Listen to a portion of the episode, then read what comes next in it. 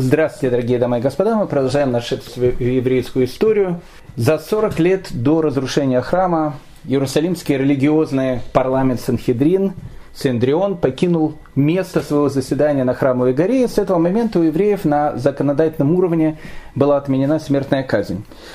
Справедливости ради надо заметить о том, что в современном мире первая страна, которая отменила смертную казнь, была Португалия, только в 1976 году. С 40 года начинается 400-летнее странствие еврейского Синдриона. С каждым годом он уходил все дальше и дальше от святого города Иерусалима, приблизительно за каждые 100 лет на 40 километров. И к началу V века Синдрион оказался в городе-герое Тверия. В 415 году император Феодосий II закрывает еврейский Синдрион, отменяет должность главы этого органа власти Наси. И с этого момента у евреев уже не было ни своего Синедриона, ни своего Наси, ни своей столицы, ни своего храма. Еврейский народ отправляется в свое самое длительное изгнание. На протяжении всех этих полутора тысяч лет мы мечтаем о восстановлении Синдриона и нашей государственности – за это время были попытки восстановить его. В XIX веке эту попытку предпринял Наполеон Бонапарт. В 2004 году группа раввинов-мечтателей из Твери тоже решила восстановить Синдрион. Но это все больше были некие исторические курьезы, такие анекдоты, чем реальная попытка восстановления древнего еврейского органа власти. Похоже на то, как спустя полторы тысячи лет евреи решили восстановить должность Наси, и действительно, в 1949 году у нас появился за полторы тысячи лет первый Наси. Это был талантливый ученый, ну, человек совершенно не религиозный, но очень сионистски настроенный, э, известный Хайм Вейцман, который становится первым президентом государства Израиль, а на иврите э, президент э, так и называется Наси. Но современный израильский Наси отличается от древнего Наси, я думаю, приблизительно так же, как древний Синдрион отличается от Синдриона, который решил воссоздать Наполеон. Поэтому мы до сих пор находимся в ожидании этого момента, когда будет восстановлен древний Синдрион. Если вы спросите, какое все это отношение имеет к нашему разговору о короне Галилеи, о городе-герое Цфат, я вам скажу, что самое прямое. Ведь мы говорили с вами на прошлом уроке, как заметил один из цфатских мудрецов начала XVI века, что воздух Цфата, он чище и утонченнее, чем воздух любой другой части мира. А эта вот чистота и утонченность, она иногда может привести к таким виражам еврейской истории, что дух будет просто захватывать.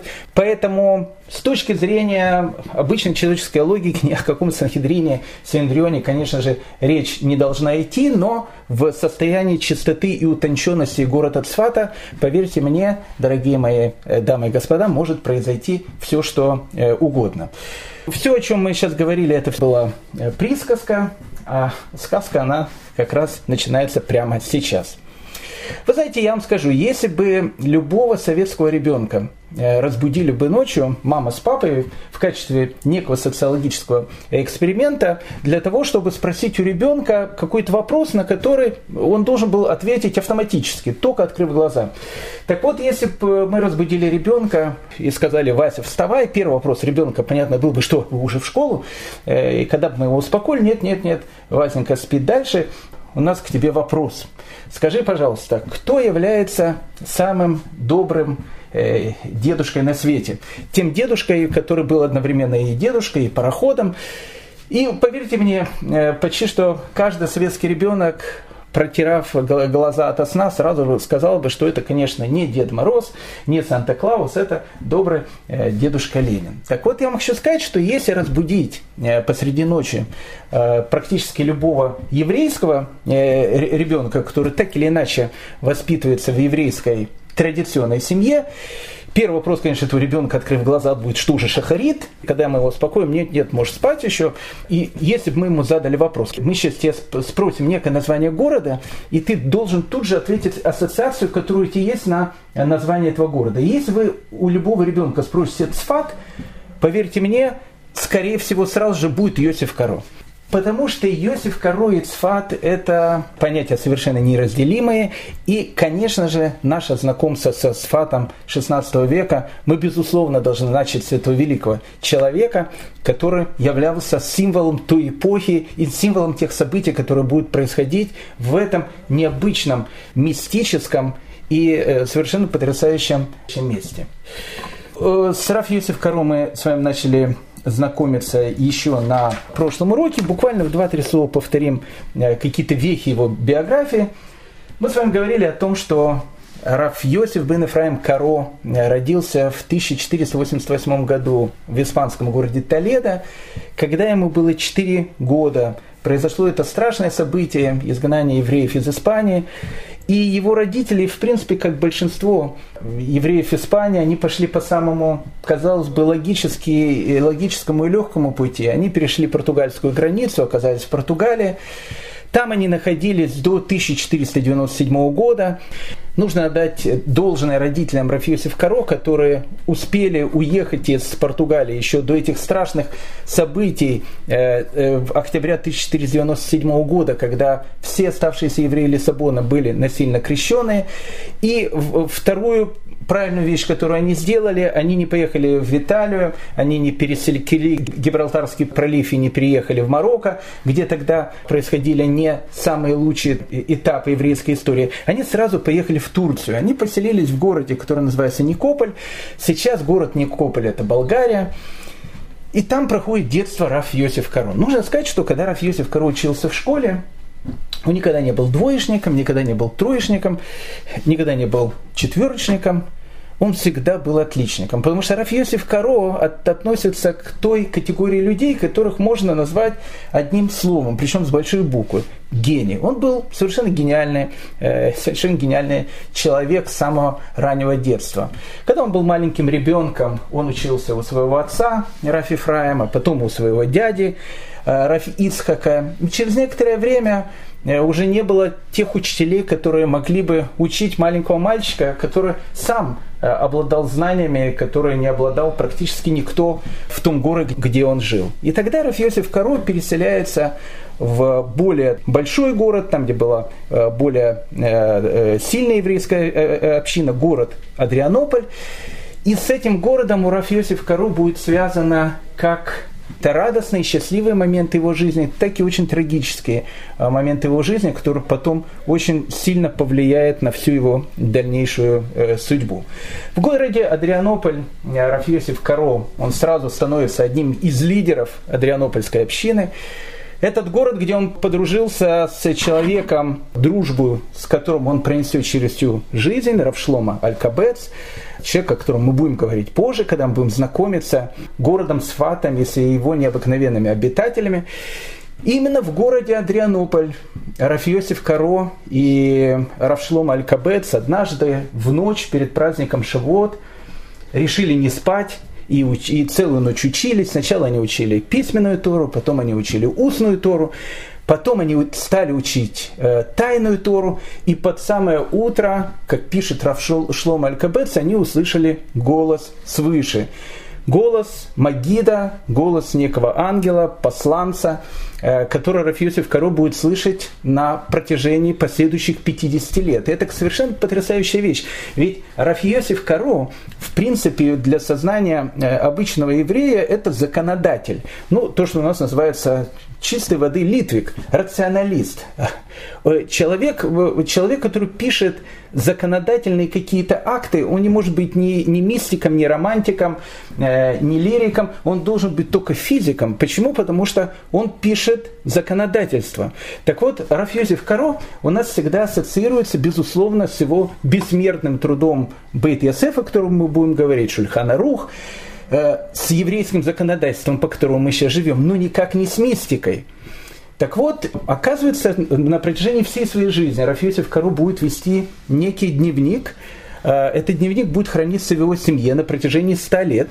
Надо отдать должное, что его потомки на протяжении 100 лет будут не решаться опубликовать этот дневник, и будет он опубликован только в конце 17 века.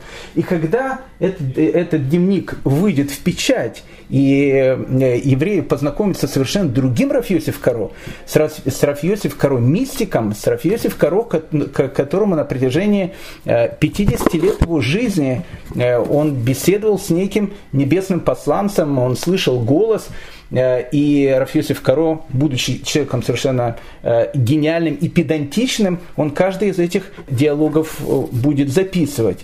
Один из этих диалогов мы вспоминали с вами еще на нашем прошлом занятии. Пишет Рафиосиф Каро. Это, кстати, часть из его дневника.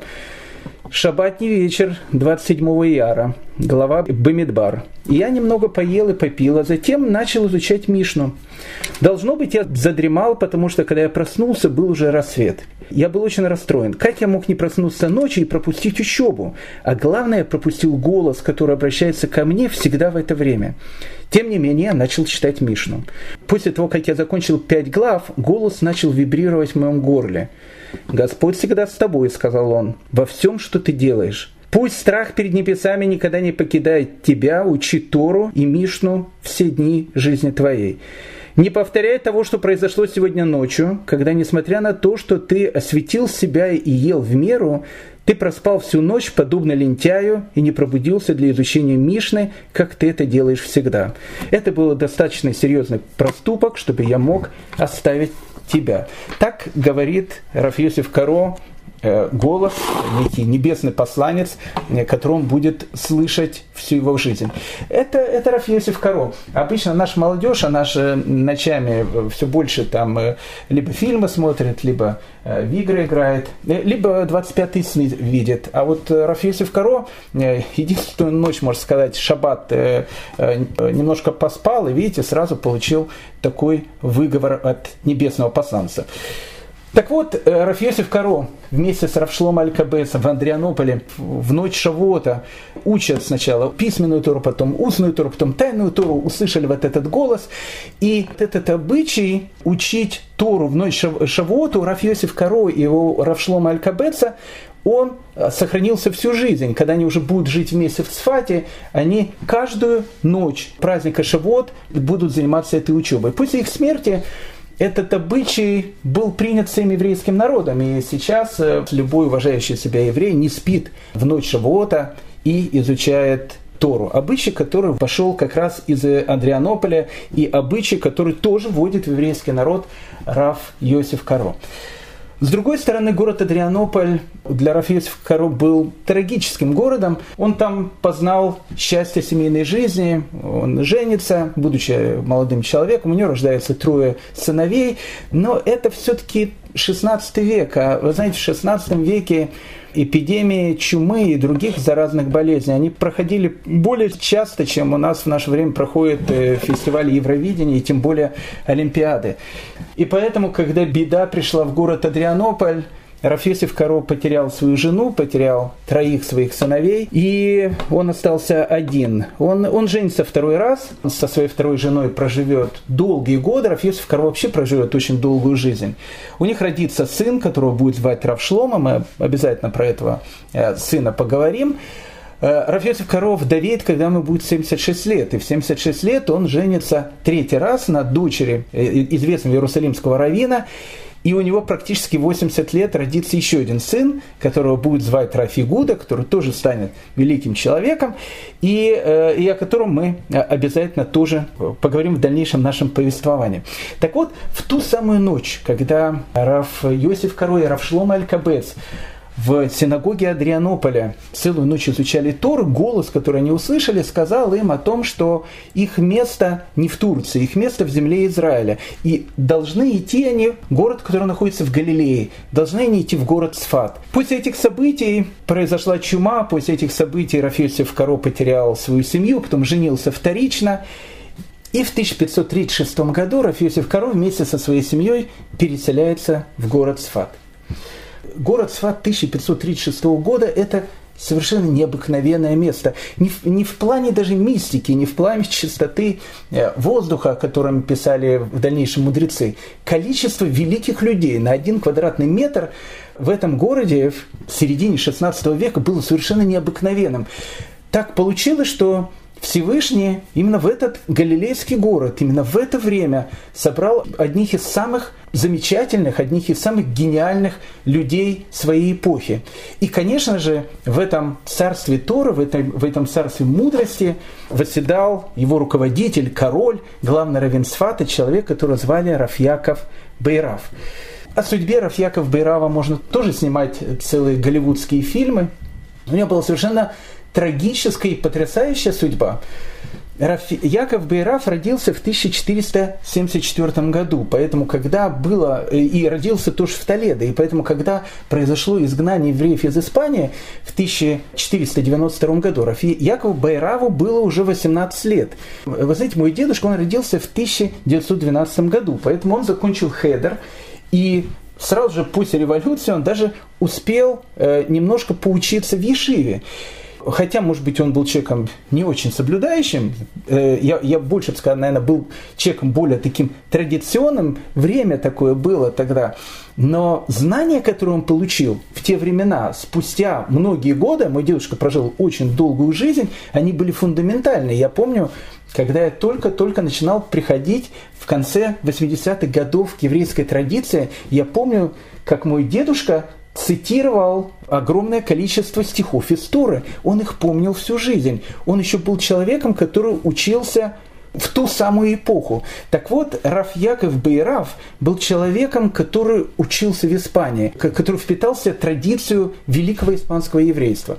Так вот, в 1492 году Раф Яков Бейраф, 18-летний гениальный юноша, он был гениальным совершенно человеком, он не пересекает границу с Португалией, как это делало большинство. Он пошел другим путем. Была небольшая группа евреев, Мании говорили, которая решила пере, переплыть Гибралтаров пролив и переселиться в Марокко. Это были совершенно несчастные люди. Мы с вами говорили о том, что ведь испанцы когда евреи уходили, они запрещали им брать деньги, драгоценности, евреи брали только книги, если могли их вывозить. Поэтому на территории Марокко у берберов, которые там жили, кто-то распространил слух о том, что евреи на самом деле приезжают очень богатыми, потому что все сокровища, которые есть у них, они глотают, и, в общем, как бы они их приносят в своем животе. Поэтому, когда приставали вот корабли с этими несчастными евреями на территорию Марокко, их уже ждали совершенно обезумевшие толпы берберов, которые тут же вспарывали им животы э, в поисках драгоценностей. Так погибло огромное количество людей. Тогда следующие группы, э, они поняли, что так ехать э, в, в Марокко будет очень опасно, а на территории современного Марокко тогда у Португалии было несколько крепостей. И вот они плыли к этим крепостям, и оттуда они должны были идти э, в чудесный город Фес, большой город Фес, где была большая древняя еврейская община. Чтобы пройти в город Фес, они должны были пройти страшную пустыню. А в этой пустыне были берберы, которые грабили. И до Феса дошли единицы. Многие погибали в дороге. И вот мы сказали, что те несчастные, которые дошли в город Фес, совершенно без ничего, то, что, то, что называется голые боссы, еще недавняя испанская интеллигенция, еще недавно относительно богатые, уважаемые люди, которые перетерпели сейчас за, за этот год страданий столько, сколько хватило бы на несколько несчастных жизней. И вот когда они приходят в город Фес, им построили какие-то временные домики для того, чтобы они могли перезимовать в этих домах. И потом мы с вами говорили, э, зимой произошла трагедия, может, какая-то женщина зажигала субботнюю свечку, либо еще что-то. Ну, произошло то, что происходило в те времена постоянно, точно так же, как эпидемия. Произошел пожар, и лагерь беженцев, который был в Фесе, он весь сгорел. Люди, люди не погибли, но они остались вообще без всего. А этот год и для самого Марокко был очень тяжелым годом. Это был год голода, кушать было нечего и местным жителям, а тут еще беженцы, у которых вообще ничего нету, и у них даже крыши под головой нету. Это начинается страшная зима, которую пережили, к сожалению, немногие. Так вот, Раф Яков Бейраф, он был одним из тех людей, которые и перешел эту пустыню, и пережил этот пожар, и пережил эту зиму, и вот он остался в городе Фесе. Сначала местная марокканская община, она относилась к прибывшим изгнанникам немножко так высокомерно, они все-таки там постоянно жили, а тут какие-то иммигранты, без скала и двора туш называется. Но через несколько лет 20-летнего Рафьяков Бейрава избирает главным раввином Феса, потому что они поняли о том, что к ним прибыли гении. Раф Яков Бейраву в Фесе готовы были дать все, что угодно, чтобы он оставался на протяжении долгих лет э, главой фесской общины. Но сердце его, оно было то, что называется на Востоке. Он мечтал переехать в землю Израиля. И на каком-то этапе он покидает город Фес, хотя прожил там довольно много лет, переселяется в Египет не, не в смысле того, чтобы там жить, а в смысле того, чтобы через Египет перейти Синайскую пустыню и прийти в землю Израиля.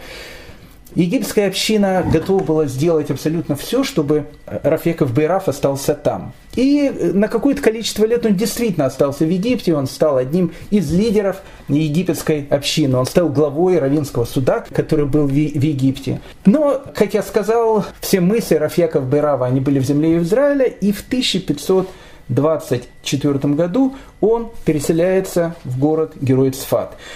Когда он приехал в этот город, он тут же, конечно же, становится головой цфатской общины. Итак, Рафьяков Байраф. Рафьяков Байраф, который сам пережил огромное количество страданий в жизни, который видел несчастье евреев в Португалии, евреев в Испании. Его не покидала одна мысль, о которой он думал и говорил постоянно – Дело в том, что, как вы знаете, по еврейскому закону, если существует угроза для жизни человека, то, в принципе, все еврейские законы не отменяются.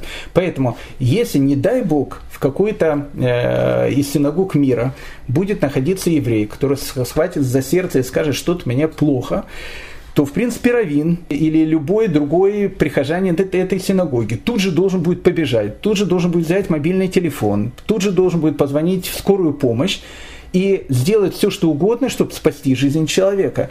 То есть в момент угрозы для жизни человека все еврейские законы, ограничения, они уходят на второй план, потому что жизнь человека она находится на первом месте. То же самое будет связано с какими-то, не знаю, там, некошерными продуктами. Если врач скажет о том, чтобы человек выздоровел, для того, чтобы человек мог возродиться к жизни, ему нужно принимать что-то будет некошерно, не имеется в виду, что у него там грипп или простуда, сразу там приедет у него э, знакомый с э, одной незалежной восточноевропейской страны и скажет, я знаю, что когда у тебя нос заложен, то треба покушать э, шматок сала. И речь идет, безусловно, не об этих вещах, речь идет о э, реальной угрозе для жизни. С одной стороны, это так, но с другой стороны, существует несколько вещей, точнее, это три вещи, из-за которых человек, он должен пожертвовать своей жизнью, но не согрешить. Что это за вещи? Первая вещь, если еврею скажет, ты должен убить другого человека, иначе мы убьем тебя. То есть человек должен сказать, убейте меня, но не убить другого человека. Вторая вещь, которая есть, если человеку скажут заниматься э, какими-то определенными формами разврата, то человек скажет, вы меня убейте, я этим заниматься не буду. Третья вещь, она связана с идолопоклонством, она связана с переходом человека в другую религию. И поэтому, когда евреи, в принципе, скажут о том, что либо мы тебя убьем, либо ты там, переходишь в какую-то другую религию, э, то человек должен умереть, но не оставить веру своих э, отцов. Так вот, Рафьяков Байраф, он постоянно думал про этих несчастных изгнанников. Ведь среди них были десятки тысяч маранов, десятки тысяч евреев, которые, которые формально какое-то время были христианами. Да, определенная часть маранов это были люди несчастных, которых крестили насильно, они ничего не могли сделать, как это было все время в Португалии в 1497 году. Но с другой стороны, была большая группа несчастных, у которых жили в таких обстоятельствах, что, что они просто стали членами коммунистической партии. Иначе их просто не принимали в институты, они не смогли бы работать и так дальше. Может быть, они стали такими не по своей вине, может быть, они стали такими благодаря тем страшным обстоятельствам, в которых они жили. И надо отдать должное этим людям. Большинство из этих людей, маранов, которые формально приняли христианство, формально ходили в церковь, соблюдали какие-то праздники, потом, приходя домой, они э, тайно соблюдали законы Торы, а многие так делали на протяжении столетий, как вот э, португальская деревушка Бельмонте, о которой мы говорили, вплоть до 20-х годов 20-го столетия они так делали. Но с точки зрения еврейского закона у этих людей, считал Рафьяков Бейраф, была очень большая проблема. Какая проблема? Ведь наказание человека, который совершил такой поступок, это карет. Карет – это самый страшный вид наказания, который может быть у человека. Потому что если у человека есть смертная казнь, человека убивают, не дай бог. Но с точки зрения еврейского мировоззрения, видения мира, его душа, она вечна, она продолжает существовать.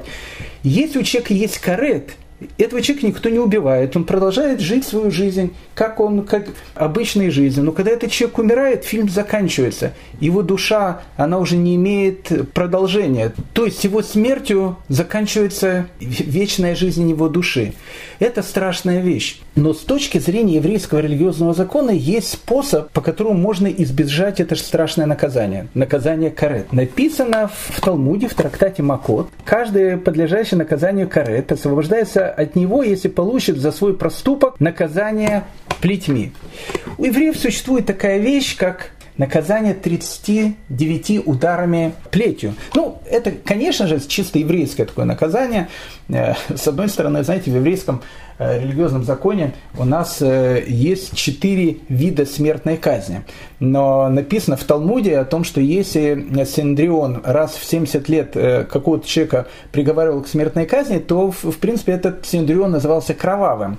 А Раби Акива, который застал еще конец эпохи второго храма, он говорил, что если он заседал бы в том Синдрионе, который выносил смертную казнь, то смертную казнь вообще никогда там не выносили. Еврейские законы и, и вообще отношение евреев, то, что называется Авину Шебешамаем с нашим Отцом Небесным, оно такое же, как отношение любящего отца к ребенку. Иногда папа очень злится на ребенка и, и говорит, знаешь что, парень, в следующий раз получишь двойку, придешь домой, я тебя просто прибью. Это не значит, что папа, не дай бог, прибьет свое чадо. Папа свое чадо очень любит и купит ему велосипед, компьютер и даже вершину человеческой мудрости, э, десятую модель айфона за хорошее поведение. Но это такая форма речи, за которой лежит большая любовь отца к своему ребенку. Точно так же и в Торе. У нас существуют э, виды смертной казни. Действительно, были евреи-преступники, есть евреи-преступники. Евреи же не, не ангелы, они люди. Но на практике смертная казнь, она практически не, не применялась никогда. Точно так же, как и вот эти наказания 39 ударами плеточкой. Они все делали в присутствии врача, и не всегда их было 39, но как бы там ни было. Для того, чтобы спасти десятки тысяч маранов, которые даже больше не по своей воле оставили свое еврейское наследие, их нужно было как спасать. Ну как? Большинство этих маранов, о которых идет речь, они покинули и Испанию, и Португалию, потому что те, которые там жили, многие из них ассимилировались и, исчезли, растворились в тех странах, в которых они жили. Мы говорим в первую очередь о тех, кто ушли из этих стран, которые еще жили в Турции, которые еще жили в земле Израиля. И Раф Яков Бейраф, он думал о том, как же их спасти, как же убрать у них то наказание карета, которое может быть у них за те проступки, которые они делали, может быть даже и не совсем по своей вине. Раскаяние – да. Конечно, они все раскаялись. Без 39 ударов этим ремешком, этой плеткой, человека нельзя убрать карет. Но для того, чтобы это сделать, у нас должен быть еврейский религиозный суд, который называется Синедрион. А его не было 415 года. Ну, вопрос о том, что ну, не было, так э, соберите и, и будет. Да, тогда отменил э, римский император это, но сейчас в Сфате почему бы его не открыть? Тут все не так просто. Поэтому для того, чтобы поговорить о, о, об одном из самых загадочных и одном из самых, э, наверное, замечательных событий еврейской истории, которые происходили тогда в городе Цфате, а начали они происходить как раз в 1536 году, когда туда приходит Рафиосиф Каро, и Рафиосиф Каро он будет занимать одну из главных ролей в этом спектакле еврейской истории, который сейчас будет разыгрываться. Об этом нужно поговорить чуть подробнее. В древние времена, до 415 года, когда закрыли еврейский Синдрион, на самом деле существовало два Синдриона. Был э, большой Синдрион, который заседал на храмовой горе, который назывался Санхедрин Гдала, или Большой Синдрион. Там было 71 человек, и этот э, Синдрион, это как бы высший еврейский э, суд, еврейский духовный парламент, он решал совершенно такие глобальные вопросы, объявление войны, избрание царя, увеличение площади Иерусалима, потому что Иерусалим-то он с каждым годом и в те времена расширялся, становился все больше и больше, а как сделать новый квартал, стал частью святого города. Ну и другие какие-то глобальные вопросы, которым занимался Санхедрин Гдала или Большой Санхедрин. Он находился исключительно на Храмовой горе, в зале из тесных камней, но в каждом городе в земле Израиля, где жили евреи, находился малый Санхедрин, который назывался Санхедрин Ктана. Вот Санхедрин Ктана решал огромное количество разных вопросов, начиная от даты провозглашения нового месяца до вынесения смертного приговора. Также практически в каждом городе существовал совершенно маленький суд, который назывался Бейдин, просто Бейдин, он есть и сейчас такой Бейдин. В этом Бейдине было трое судей, он занимался какими-то вопросами, связанными с имущественными правами и так дальше. Но дело в том, что каждый человек, который заседал в Синдрионе, это должен был не просто быть очень грамотный человек, это не, не просто должен был э, очень мудрый человек, это должен был человек, который имел смеху. И вот тут мы подходим к самой главной части нашего э, последующего разговора. Что такое смеха? Смеха на русский язык переводится как рукоположение. Первым человеком, который рукоположил своего ученика, был Машера Бейну, был Моисей. Рукоположил он ближайшего ученика, которого звали Ишуа Бенун. Ишуа Бенун был первым человеком, о котором можно сказать, что он был рукоположен. Что такое рукоположенный человек? Это человек, который будет становиться одним из лидеров последующего поколения. Раби Ишуа Бенун рукоположил и физическом, и в духовном плане, потому что рукоположение, оно происходило, когда действительно клали руки на голову. Он рукоположил Синдрион своей эпохи, 70 одного человека, которые заседали в Синдрионе эпохи Ешуа Бенуна. Они, в свою очередь, э, рукоположили еще кого-то, и так рукоположение переходило из поколения в поколение. Человека, которого рукоположили, в более поздние времена ему давали титул. В Вавилоне его называли Равом, в земле Израиля его назвали Раби. На самом деле Раф и Раби это одно и то же слово, только Равом назвали в Вавилоне, Раби назвали в земле Израиля. Рукоположить человека можно было только в земле Израиля, поэтому в основном все Равы, человек с титулом Рав, он жил в земле Израиля. В Вавилоне мы будем встречать огромное количество великих мудрецов Торы, но у них не будет титула Рава, не потому что они не были такими великими, потому что их не рукоположили. Рукоположение, оно могло осуществляться только от человека, у которого самого есть рукоположение, и оно могло осуществляться исключительно на земле Израиля.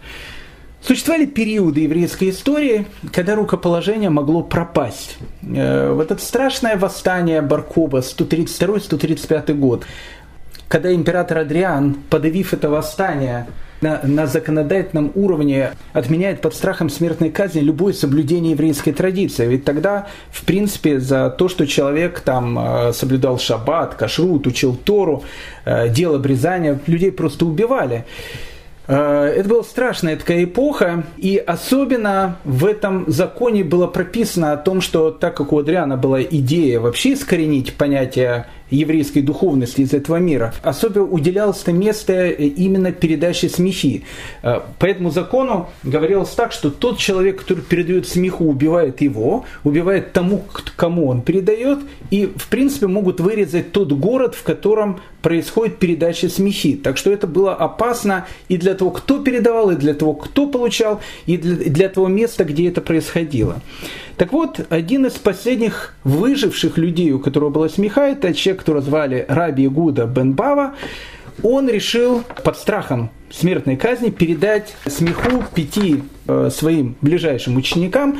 В городе это было делать опасно, поэтому он выбрал место между двумя горами, э, далеко от любого э, какого-то населенного пункта, и передал смеху пятерым своим ученикам. Почему он это сделал в таком месте? Потому что если бы его поймали и убили его и его учеников, не пострадали другие люди. Можно было единственное, что сделать, разрушить это две горы, между которыми он передавал смеху. Так вот, один из людей, который получает смеху, был великий Ражби, был великий Раби Шимон Барьяхай, человек, от которого у нас идет э, передача традиций Тайной Торы. Человек, который записал Э, и, и продолжили это записывать его ученики, книгу, которая называется «Зор», основная книга по Кабале.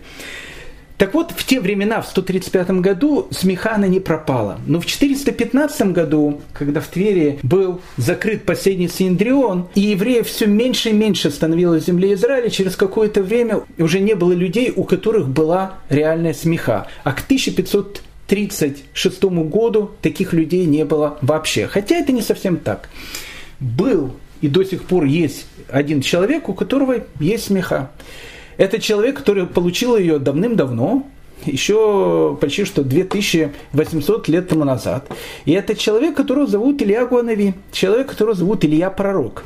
По еврейской традиции, как вы знаете, Илья Гуанави, Илья Пророк, он не умер – он был взят живы, живым на небо, и поэтому по еврейской традиции он жив до сегодняшнего дня.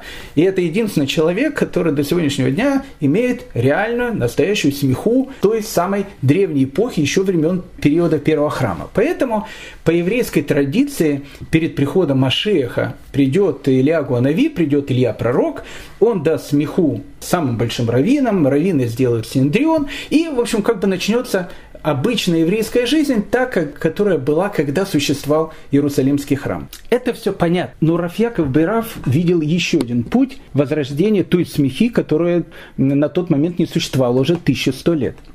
Дело в том, что великий Рамбам в своде своих законов Яд Хазака пишет потрясающую вещь. Он пишет так, что если наступит определенный период времени, и все мудрецы земли Израиля, а в тот период времени, говорит Рамбам, будут именно в земле Израиля жить какие-то очень великие, очень большие люди, так вот, если они все соберутся, они смогут на законодательном порядке рукоположить одного человека, самого великого из этих мудрецов. И этот мудрец сможет рукоположить других великих мудрецов, и так сможет возродиться смеха, несмотря на то, что ее уже к этому моменту не было столетия. И тут как раз получилась такая ситуация – город-герой Цфат. В городе-герое Цфата живет интеллектуальная элита еврейского народа. В 1536 году туда приезжает великий Рафиосиф Каро. Да, он еще не издал свои а, основные книги, Бейт Ясеф и Шульхана Рух, но, но к этому моменту он был гением в Торе, общепризнанным гением Торы. И вообще каждый человек, который жил в Цфате, каждый раввин, который там жил, это был человек совершенно легендарный. Мы с этими людьми с вами чуть, чуть позже познакомимся, и вы поймете о том, что это не просто красивые слова, это факт. Так вот, Рафьяков Бейраф, он решил, что пришла время, когда нужно восстановить институт смехи для того, чтобы сделать синдрион, и для того, чтобы при помощи этого синдриона спасти десятки тысяч евреев – у которых по еврейскому закону может быть э, наказание каретом. Мысль об этом витала в воздухе. И, безусловно, в кулуарах э, они обсуждали ее, говорили, и все были согласны с этой мыслью. В первую очередь с этой идеей был согласен сам великий Рафьосиф Каро, который приехал из, э, из э, Турции в, в город Сфат. Э, и его, кстати, сразу же Рафьяков Берав делает главой э, Равинского суда, Бейдина. Но тут существовало несколько проблем. Первая проблема казалась решаемая. Э, она э, касалась главного раввина Иерусалима. В Иерусалиме тогда практически не было еврейской общины, но там жил великий человек, которого звали Раф Леви Хавив. Что он скажет? Поддержит или не поддержит он эту точку зрения? Вторая проблема, она казалась более существенной. Это все-таки турецкие власти. Если турецкие власти узнают о том, что евреи города-героя Цфата а, возобновили э, свой парламент, то, в общем, как бы э, это может привести к довольно печальным последствиям, значит, говорить о бунте и так дальше. Это тоже была проблема, которая могла привести к печальным последствиям. Это обсуждали на протяжении нескольких лет. Но в 1538 году Рафьяков Бейраф и его друзья великие раввины города-героя Цфата, они поняли о том, что ждать больше невозможно, и нужно возрождать институт смехи и, соответственно, возобновить еврейский синдрион, чтобы спасать огромное количество маранов, которые пребывали в землю Израиля и были в Турции и так далее. И вот 1538 год. Одна из самых старинных синагог Сфата, синагога, которая называется Йоси Банай. Интересное название. Йоси Банай. Йоси – это Йосиф, э, Банай – это строитель. Йоси – строитель. Йосиф Банай это был один из ближайших учеников Раби Акива, он жил в начале э, второго века, новой эры. По традиции он был похоронен на территории Цфата, и было традиционное место его могилы. Так вот, когда в конце 15 века строят одну из первых сфатских синагог, ее решили построить на могиле Раф Йосиф Бана или на месте, которое считалось ну, наиболее приближено э, к месту его упокоения, поэтому эта синагога до сих пор называется синагога Йоси Баная. Ну, в в Цфате вам скажут о том, что у этой синагоги есть еще второе название. Ее еще называют Сади Калаван или Белый праведник. Э, ну, называют ее «Белый праведник» из-за той истории, о которой мы говорили с вами на прошлом уроке. История, связанная с Раф Йосифом Сарагоси, первым главным раввином Сфата, э, когда после его смерти, э, помните, мы говорили, сказали принести сфатской общине 200 белых кур, белых кур не было, евреи молились на его могиле, потом они из черных стали белыми. Ну, в общем, это легенда, это история, которая очень-очень популярная в Сфате. Такое читается, что э, все вот эти вот перипетии с покраской кур, они тоже происходили э, в этой синагоге, поэтому второе название этой синагоги это Цадик Алаван. Это интересная очень синагога. Там есть э, габа этой синагоги, синагониальные старосты, э, известная семья Шабаба, которая там э, служит уже 400 лет. Сейчас староста этой синагоги Рафьосиф Шабаба, а его папа, он был старостой этой синагоги на протяжении 80 лет. Синагога Йоси Баная, она закрыта, она открывается только по шабатам. Э, но если вы, в общем, найдете Рафьосиф Шабаба и попросите, чтобы он вам открыл эту синагогу, вы попадете в ту самую синагогу, где и происходили в 1538 году события, которые могли полностью изменить всю еврейскую историю. Итак, 1538 год. В синагоге Йосип Баная собирается 25 великих раввинов. И эти 25 великих раввинов впервые за 1100 лет дают человеку смеху. И, безусловно, они рукоположили человека э, самого главного, Рафьякова Бейрава. Рафьяков Бейрав тут же решил рукоположить четырех самых гениальных раввинов Сфата. Первого человека, которого он рукоположил, это был Раф Йосиф Каро. Второй человек, которого он рукоположил, был Раф Маше Митрани. Мы будем говорить об этом человеке. Он в еврейскую историю войдет под именем Мабит.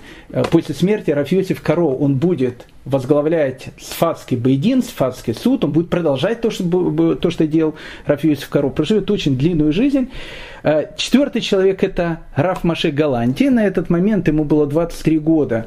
И мы вскоре познакомились с этим человеком. И четвертый, это был 18-летний, ну сейчас бы назвали, конечно, пацан, но к, к тем временам он был совершенно уже гениальным человеком. Это человек Раф Маше Кардавера. И имя песня э, человек, который будет связан с развитием каббалистической школы. И Раф Маше Кардавера, безусловно, у нас пойдет разговор на нашем следующем уроке, когда мы будем говорить про Резаля. Итак, получилось, что в 1538 году стало пять человек, у которых спустя 1100 лет после отмены Синдриона э, появилась смеха. Это был Раф Яков Бейраф, главный раввин Сфата, Раф Йосиф Каро, Раф Маше Митрани, Мабит, э, Раф Маше Галанти и Раф Маше Кардавера.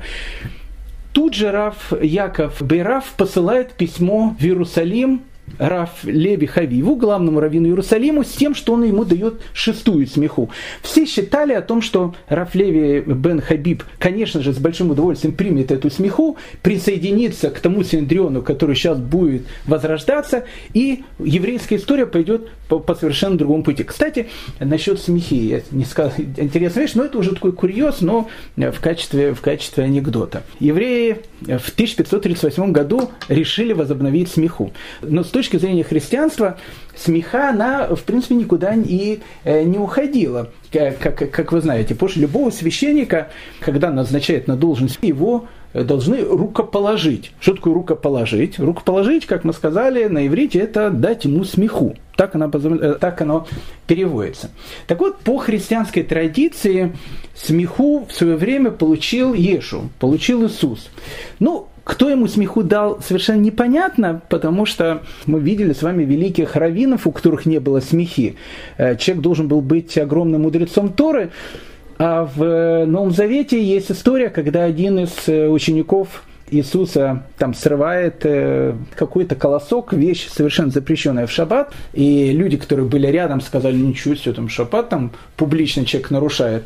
Тогда Иисус сказал такую фразу о том, что не человек для шаббата, а шаббат для человека. Ну, в смысле того, что если э, человеку очень нужно, то, в принципе, почему бы, если э, не посмотреть результаты э, матча между Спартак и Динамо, и человеку очень хочется, почему бы не включить интернет в шаббат и посмотреть, это тоже же будет некий такой шаббатний отдых. Поэтому непонятно, как у Иисуса была смеха, но как там ни было, христианская традиция говорит о том, что Иисус эту смеху передал 12 своим апостолам. То есть 12 апостолов Э, Иисуса, они уже как бы традиционно, если у них есть смеха, они становятся раввинами. Один из человек, э, они были, они становятся раввинами. Ну, ученики Иисуса, как вы знаете, были людьми тоже очень простыми, непонятно, как у них была смеха, но, в общем, тут, тут не, не, не это самое главное. Один из э, апостолов, человек был, которого звали Шимон бен Йона, и по традиции Шимон бен Йоны передали смеху, и он уже стал Рав Шимон бен Йона. У него еще было греческое имя, его звали Петр. И вот Петр или Шимон бен Йона становится первым главой христианской церкви Рима. И, и, в принципе, первый человек, которого можно назвать Папой Римским. И, и, и, безусловно, по христианской традиции он рукоположил там э, еще кого-то, те еще кого-то, еще кого-то, еще кого-то. Поэтому, в принципе, Папа Франциск, у которого традиционно есть рукоположение, которое начал с Иисус, через Петра и так дальше, поэтому, наверное, более правильно Папу Франциска все-таки называют не Папа Франциск, а э, Рэп Франциск или Раф Франциск, э, так будет, наверное, более э, правильно звучать его титул. Ну, как бы это анекдотическая ситуация, а мы возвращаемся к нашему разговору. Итак, когда отправили письмо Раф Якову Ибн Хабибу, человеку, который в еврейскую историю вошел под именем Ральбах, то есть все считали о том, что он примет эту смеху с большим удовольствием. Почему? Потому что эта смеха в первую очередь предназначалась ему. Раф Леви ибн Хабиб, точно так же, как Рафьяков Бераф, прошел через все круги ада, если так можно э, сказать. Он родился тоже в, в Испании, вся община от Цфата, она была испанская. Если, вы, если, вы, если бы вы посетили Цфатскую общину 1538 года, там звучала одна испанская речь. Да, потом эта испанская речь, она перейдет в язык ладина, туда будут добавлены какие-то турецкие слова, арабские слова, ивритские слова, и, э, и, и получится новый язык. Точно так же, как из немецкого, в, в результате э, многих веков получится язык идыш. Но в те времена все люди, которые там жили, это были испанские и португальские евреи, они говорили по-испански или по-португальски. Так вот, Раф Яков, Раф Леви Ибн Хабиб, он тоже родился в Испании. Когда ему было 12 лет, он и его великий папа, э, которого звали Рафьяков ибн Хабиб, Рафьяков ибн Хабиб э, потом через э, многие годы напишет агадический сборник, который называется Эйн Яков. Этот агадический сборник изучает евреи по сегодняшний день. А недавно все тома Эйн Якова перевели даже на русский язык, их можно привести и даже почитать. Так вот, э, родители Леви ибн Хабиба были среди тех, которые пересекли границу между Испанией и Португалией. И они очутились в Португалии. Так вот, э, когда наступил 1497 год, и когда уже в воздухе э, была атмосфера о том, что евреев из Португалии выгоняют, родители Рафиосиф Каро, они уехали сразу в Турцию. А родители Рафлеви и Ибн Хабиба, они были среди тех несчастных, которые собрались в городе Лиссабоне летом 1497 года с тем, чтобы сесть на корабль и покинуть Португалию. Но мы с вами говорили про эти страшные вещи, когда португальский король, который не хотел отпускать евреев, запретил, чтобы, чтобы капитаны кораблей брали евреев, и евреи умоляли, чтобы их посадили на корабль, и чтобы они уплыли из Лиссабона. Евреям это никто не позволял, и наступил октябрь 1497 года, и тогда португальский король сказал, раз вы никуда не уплыли, то вы теперь становитесь моими рабами. Всех евреев, которые там были, как мы с вами учили, посадили в такой концлагерь под открытым солнцем, и сказали о том, что им вернут все что, все, что у них было, у них э, вернутся все права, которые у них были, только с одной вещью, они все должны креститься. И все евреи, которые находились в этом э, лагере, одном из португальском концлагере 1497 года. Они сказали, что они умрут, но э, веру отцов они не предадут. Ну, тогда португальский король, как вы помните, сказал, что надо их морить голодом. Так вот, когда их стали морить голодом, многие из них э, стали умирать, но в христианство никто не переходил. И тогда португальский король, понимая о том, что они все умрут, а он, а ему евреи-то нужны были живые, а не мертвые, тогда он решил сделать такой благородный поступок. Он окружил вот этот лагерь, в котором жили евреями солдатами, потом построил такие подмосты. На эти подмосты поставил очень праведных католических священников, которые в руках держали ведерцы со святой водой и начали этой святой водой прыскать несчастных, которые были сосредоточены на этой маленькой площадке. Кто не мог пошевелиться и уйти оттуда, всех начали брызгать этой водой со словами «теперь вы все э, крещенные христиане» и, и все. И Раф Леви Ибн Хабиб, которому на этот момент было 17 лет, точно так же, как и его родители, они стали насильно крещенными. Ну что делать? Надо было сразу убегать из Португалии, но мы говорили о том, что португальский король закрыл границы. И на протяжении еще нескольких лет э, они искали пути, как можно покинуть Португалию. Но, но несколько этих лет, которые они жили в Португалии, они формально были христианами. Потом, конечно, когда они переехали в Турцию, и Раф Яков ибн Хабиб, и Раф Леви ибн Хабиб, они, понятно, вернулись тут же в, к Торе и стали великими раввинами. И казалось Рафьяков Бейраву, что Раф Леви Ибн Хабиб будет очень обрадован тому, что сейчас возобновился институт смехи, сейчас будет воссоздан Синдрион, и он и другие несчастные, у которых была такая же история, как у него, будут спасены от э, наказания каретом. Но у Раф Леви Ибн Хабиба была совершенно другая точка зрения по этому вопросу. Интересно, в 1524 году, в тот же самый год, когда Раф Яков Бейраф из Египта переселяется в Цфат. В этот же самый год Раф Леви Ибн Хабиб тоже переселяется в землю Израиля. И сначала он тоже переселяется в Цфат. Но в Цфате он был совсем мало времени, он был буквально там несколько дней. И хотя Раф Яков э, Бейраф уговаривал Раф Леви Ибн Хабиба остаться в Цфате, он не послушал его доводы и переехал летом 1524 года в Иерусалим. К началу осени 1524 года в Иерусалиме случилась страшная эпидемия чумы. Умерло практически половина населения города. Те, которые спаслись, они убежали. Куда они убежали? Еврейское население оно убежало в Цфат. В Иерусалиме остались единицы во главе с Раф Леви бен Хабибом. Спустя шесть лет после этой эпидемии 1524 года, когда один из итальянских евреев посетил Иерусалим в 1530 году, он сказал о том, что в Иерусалиме того времени не хватало 10 мужчин для того, чтобы сделать миньян. То, то, то есть еврейское население города тогда было минимальным. Но Рафьяков Ибн Хабиб видел свое предназначение, видел свою духовную миссию в том, чтобы возродить еврейскую общину Иерусалима. И вот к нему приходит это письмо от Рафьяков Бейрава. И не только от него, от всех великих мудрецов Цфата, которые поддержали эту идею воссоздания смехи, воссоздания еврейского синдриона. Рафлеви бен Хабиб был категорически против этой идеи. Ну, по нескольким причинам.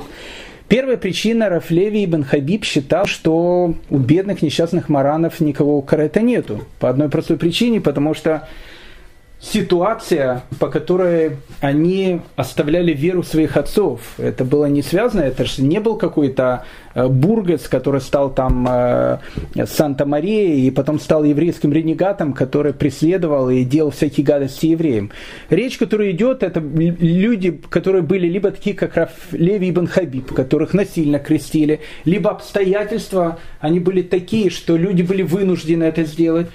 И Рафлеви Ибн Хабиб считал о том, что если эти люди сделают раскаяние, если эти люди сделают шуву, они скажут, что то, что это было, это было ужасно, но опять же, это было не совсем по их вине, не будет у них никакого карета. Это первая вещь. Вторая вещь, Рафлеви Ибн Хабиб сказал о том, что Рамбам не писал, что сто процентов так можно возрождать смеху. Рамбам писал, что возможно, если соберутся все раввины земли Израиля и захотят сделать смеху, она может возобновиться. Возможно. Но, во-первых, там были не все евреи земли Израиля. Как минимум, там не было евреев Иерусалима. Во-вторых, э, Раф Леви Ибн Хабиб считал, что смеху может возродить Ильягу Анави, который, опять же, по еврейской традиции он жив и никуда не уходил, и когда он придет, он обязательно возобновит смеху. В-третьих, он считал о том, что не пришло время это делать. 1536 год. Евреи страдают по всему миру. Э, еврейские изгнанники только сейчас покинули Португалию и Испанию. Некоторые еще страдают и мучаются в этих странах не пришло время воссоздания еврейского Синедриона. И между вот этими двумя центрами, между Цфатом и между Иерусалимом, начинается переписка. Да, безусловно, это был спор во имя истины, потому что никто не собирался делать еврейский парламент, чтобы у него была э, депутатская неприкосновенность, и он мог себе покупать там дома, виллы, э, самолеты и пароходы. Все это делалось ради какой-то очень-очень благой идеи. Но Раф Леви ибн Хаби был категорически против возобновления смехи и считал эту смеху недействительной. Равины Цфата считали, что эта смеха была действительная и решили взять третейского судью. Ну, кто третейский судья? Судья решили обратиться в Египет к Рав Давиду бен Зимри. Рав Давид бен Зимри к этому моменту уже человек очень пожилой, человек легендарный. Он покинул Испанию, еще, кстати, до изгнания евреев из Испании. И он был учеником у первого раввина Цфата Рафиосифа Сарагоси. Он учился у него, когда он только туда приехал. После этого он покинул Цфат и стал духовным руководителем еврейской общины Египта, не только Египта. Он был один из самых великих людей той эпохи. И вот э, решили и Цфат, и Иерусалим направить письмо Раф Давиду Бензимри, э, Радвазу, с тем, чтобы спросить, кто прав, община Цфата или община Иерусалима. Рав Давид Бензимри категорически был против возобновления смехи, он полностью поддержал Рав Леви ибн Хабиба, сказал о том, что Действительно, он был абсолютно прав, и времени пришло, и много вопросов было с этой смехой, и эта смеха, скорее всего, будет недействительная. Непонятно, чем бы закончилась эта история, но когда евреи э, выясняют э, какие-то вещи друг с другом, ради, даже если эти вещи э, связаны с какой-то большой и святой целью, об этом, конечно, рано или поздно становится известно властям, и властям Турции сообщили о том, что между евреями Цфата и Иерусалима идет какой-то спор, и спор это связан о том, что евреи хотят чуть ли не э, свой парламент сделать. Когда весть дошла до Стамбула, турецкий султан приказал послать туда следственную комиссию, арестовать Рафьяков Бейрава до выяснения обстоятельств. Слухи о том, что в Цфат едут арестовывать Рафьяков Бейрава, побудили Рафьяков Бейрава покинуть Цфат, он уехал в Дамаск, прожил в Дамаске несколько лет, и через несколько лет он, к сожалению, скончался, и потом уже после того, как он умер, его останки перенесли в Цфат, и он был похоронен на старинном Цфатском кладбище. На этом, в принципе, закончилась история о неудачной попытке воссоздания еврейского синдриона. Эта история могла, безусловно, произойти только в Цфате, только в Цфате 16 века. А мы с вами до сегодняшнего дня ждем того момента, когда осуществятся слова пророка Ишаягу, который сказал, «И опять поставлю судей твоих, как прежде, и советников твоих, как в начале», когда у еврейского народа будет воссоздан Синдрион, и, в общем, как бы еврейский народ будет жить так, как он жил когда-то, и так, как он должен жить по-правильному. Интересно, Рафьосиф Каро, автор Шульхана Руха, он остался при своем мнении, он читал о том, что то, что сделали раввины Цфата той эпохи, это было правильно, но с другой стороны, так как большие раввин, раввинистические авторитеты были против этого, уже о смехе никто не говорил. Но мы возвращаемся к рассказу о жизни Рафиосиф Каро и о жизни людей, которые его окружают. Э, в 1536 году, когда Рафиосиф Каро приезжает с Фат, Яков Бейраф э, назначает его главой местного равинского суда Бейдина, в 1540 году Рафиосиф Каро открывает свою знаменитую легендарную Ишиву каждый ученик этой Ишивы – это была действительно легенда. О каждом из них можно рассказывать часами.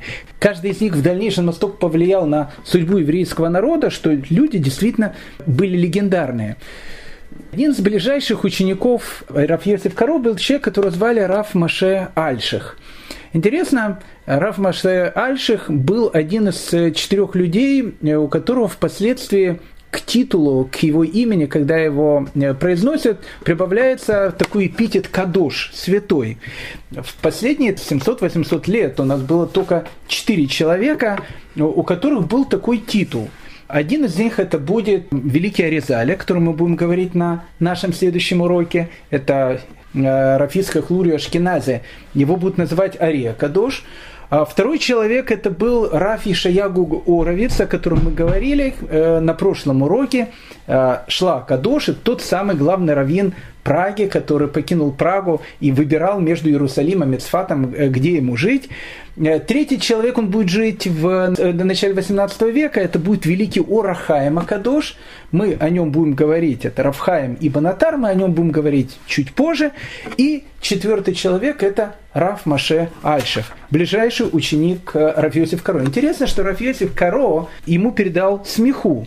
И Раф Маше Альших был еще одним человеком, который имел смеху. А Раф Маше Альших – передаст эту смеху своему ближайшему ученику, которого будут звать Рафхаем Виталь, который будет ближайшим учеником Великого Аризаля, о нем мы будем говорить на следующем уроке. Так вот, э, просто чтобы понять э, масштаб людей той эпохи, люди, которые окружали Раф Каро, люди, которые жили в Цфате, Раф Маше Альших. Раф Маше Альших учился днем и ночью. Непонятно, когда он спал, никогда, непонятно, когда он ел, он постоянно учился. Это был совершенно необыкновенный, духовный и, и действительно святой человек. Единственный день, когда Раф Маше Альших давал свой урок, это был шаббат. Потом все его уроки были собраны в книгу, которая называется Тарат Маше. Любой религиозный человек знаком с этой книгой, и, может быть, если он и не читал ее полностью, но какие-то идеи из Тарат Маше он знает безусловно. Раф Маше Альших, вместе с тем, что он был необычным совершенно человеком, и мистиком, и потрясающим мудрецом Торы, он был еще потрясающим даршаном. Даршан – это человек, который может сказать драшу. Ну что такое драша? Драша – это проповедь. Он был потрясающим проповедником. Прошу прощения э, за, за такое слово, но не могу найти другое слово на русском языке. Когда говорил Раф Машальших, он говорил настолько красиво, настолько потрясающие вещи, что все его слушали, затаив дыхание. Сама синагога, где Раф Маше Альших давал урок – ведь Сфат 16 века город необычный, люди необычные, синагоги необычные. А с синагогой Йосиф Банай мы уже познакомились. Но в Сфате была вторая синагога, она существует сейчас до сегодняшнего дня. И я считаю, одна из самых э, таинственных синагог Сфата. Синагога, которая называется синагога Абухав. Интересная история этой синагоги. Был такой великий человек, которого звали Рафисках Абугав. Он был очень большим каббалистом, очень большим знатоком еврейской мистики. Он жил в Испании. Ему не суждено было попасть в землю Израиля. Но, но когда он жил в Испании, он в своих мыслях, в своих мечтах придумал проект некой идеальной синагоги. И эта синагога, которую придумал Рафиса Хабугав, она была не просто синагогой. Каждая деталь этой синагоги, она была моделью каких-то высших каббалистических сфер. То есть сама синагога, она должна была с собой воплощать некую модель какой-то очень-очень большой духовной мысли. И вот Раф Ицкак Абугав, он всю жизнь носил у себя в голове и говорил своим ученикам о этой идеальной синагоги, которую он хотел построить. Ему не удалось построить эту синагогу, но это удалось сделать его ученикам, которые, покинув Испанию, очутились потом э, в Цфате, и они решили воплотить идею Рав Ицхака Абугава в камень. И они сделают эту синагогу, которая называется синагога Абугава. В ней все было каббалистическое. Не было ни одной детали этой синагоги, ни одного камушка, ни одного выступа, ни одного гвоздика, который в этой синагоге был бы просто так. Эта синагога просуществовала до 1800 1937 года. В 1837 году произошло это страшное землетрясение, о котором мы с вами говорили. И синагога Абугава была разрушена полностью, кроме одной стены. Осталась одна стена, на, на которой располагается Арона Кодыш и древнейшие свитки Торы. И это было, безусловно, чудо, потому что синагога вся рухнула, осталась только одна стена, с, со свитками Торы и со старинным Арона Кодышем, в котором они хранятся. И сейчас, если вы будете в Сфате, обязательно зайдите в синагогу Абугав, обязательно посмотрите на эту стену, которая осталась от этой древней синагоги. Когда вы увидите Арона Кодыш, место, где, где хранятся свитки Тор, вы увидите, что к ним ведет шесть ступенек. И это тоже не просто так. В этой синагоге вообще нет ничего просто так. Каждая из этих ступенек, она символизирует один из дней недели. И человек, поднимаясь к Арона Кодышу в шаббат для того, чтобы взять старинный свиток Торы, он как бы проходит каждую ступеньку, как бы переживает заново каждый день недели, поднимается на самую высокую сту- седьмую ступень, поднимается на ступень святости Шаббата и достает оттуда свиток Торы. Это синагога Абугав. Так вот, в синагоге Абугав каждую субботу давал урок Рав Маше Альших. И что это были за уроки? Это были какие-то совершенно необыкновенные уроки. Как я сказал, на них ходила вся община Цфата.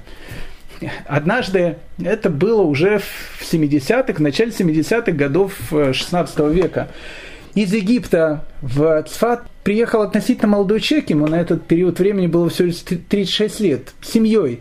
Человек, который через некоторое время станет один из величайших людей всей, наверное, еврейской истории, Ария Кадош, Ицхак Лурия Ашкеназе, человек, от которого произойдет лурианская кабала, один из самых таинственных э, жителей Цфата той эпохи, человек, которому мы посвятим практически весь наш следующий урок. Так вот, когда он только приехал в Цфат, человек он уже был известный, но относительно новый в Цфате, ему сказали, что он обязательно на первый же шаббат должен прийти в синагогу, в синагогу Абугав для того, чтобы послушать потрясающий урок Раф Маше Альшиха, потому что каждый его урок – это что-то совершенно необыкновенное. И вот он приходит на этот урок, Раф Маше Альших в этот день рассказывает историю про Лавана и Якова. Яков живет у Лавана, а Лаван 10 раз менял ту плату, которую он платил Якову. На самом деле, говорит Раф Машальчик, если более внимательно прочесть как об этом написано в Торе, то можно это прочесть, что не 10 раз, а 10 раз по 10 раз.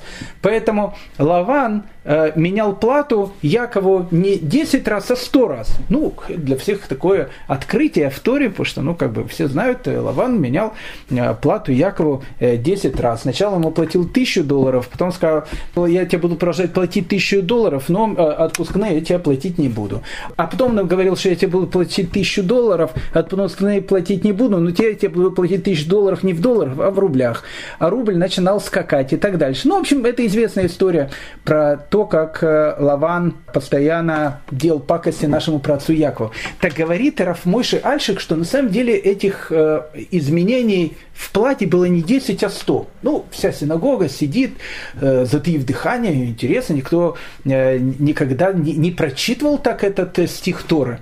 И Раф э, Маше Альши говорит, если вы хотите доказать, я вам докажу, я вам готов привести каждый пример из этих ста, когда Лаван, он менял цену Якова. И он начинает говорить, вот первый раз поменял тут, второй раз тут, третий раз тут. А тут в одном из первых рядов синагоги сидит э, Аризаль, Раф Искак Лури Ашкеназик, который только сейчас приехал из Египта. Он его слушает очень внимательно. Потом у него на лице появляется улыбка. Потом, видно, Аризаль не мог сдержать смех. Он закрыл, видно, рот руками, чтобы не видели, что он смеется, и вышел в синагоге. И это было странное поведение, потому что когда говорил Раф Маше Альших, а там сидели все раввины Цфата во главе с Рафиосиф Каро, каждый слушал его слова э, как какое-то откровение. Так э, когда после этой лекции подошли к э, Аризалю и спросили, какая странная реакция, Раф Маше Альших говорил, какие глубины Торы, а вы начали улыбаться, а потом вышли из синагоги, можете ли объяснить ваше поведение, не совсем понятно, то Рафиска Клури Ашкенази говорит, знаете, это было просто очень смешно.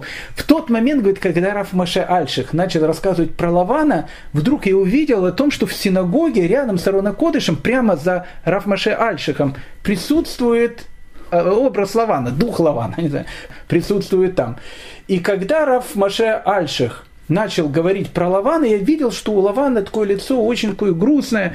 Было даже видно, что ему очень э, неудобно за те события, которые происходили. И вот Раф Машальши говорит, что он обманывал Якова не 10 раз, а 100. И, и Лаван как бы разводит руками и, и так виновато кивает головой, мол, ну, был грех, да, было так. И вот каждый раз, говорит, когда он перечислял один из ста раз, когда Лаван менял цену, Лаван кивал головой, разводил руками и как бы извинялся перед всеми, ну вот, извинить, ну вот так было. И он говорит, мне так стало смешно, когда я смотрел на Лавана, что я вышел из синагоги, потому что я не мог сдержать смех. И это все не легенды, это люди, которые жили в Цфате. Раф Маша Альших один из учеников Ешивы, в которой преподает Рафиосиф Каро. Это Цфат 16 века. Цфат, в котором родится одна из величайших книг, по которой еврейский народ э, учится до сегодняшнего дня Шульхана Рух. Кстати, рождению этой книги мы тоже будем благодарны, как-то ни странно, звучит эпидемия чумы, которая произойдет в Цфате. И, безусловно, на следующем уроке мы поговорим еще про нескольких учеников э, Иераф Йосиф Каро и про его великую книгу. И будем говорить, конечно же, про молодого гения Рафмаше Кардавера, который проживет совершенно небольшую жизнь, про человека, который продолжит его путь в исследованиях Тайной Торы в Великом Резале, и про человека, который от Рафмаша Альшиха э, получил смеху, человека, которого, э, которого зовут Рафхаем Виталь, ближайший ученик великого Аризаля, который сохранил для нас учение своего великого учителя. Об этом мы поговорим с вами на следующем уроке. Всем еще раз большое спасибо и хорошего дня.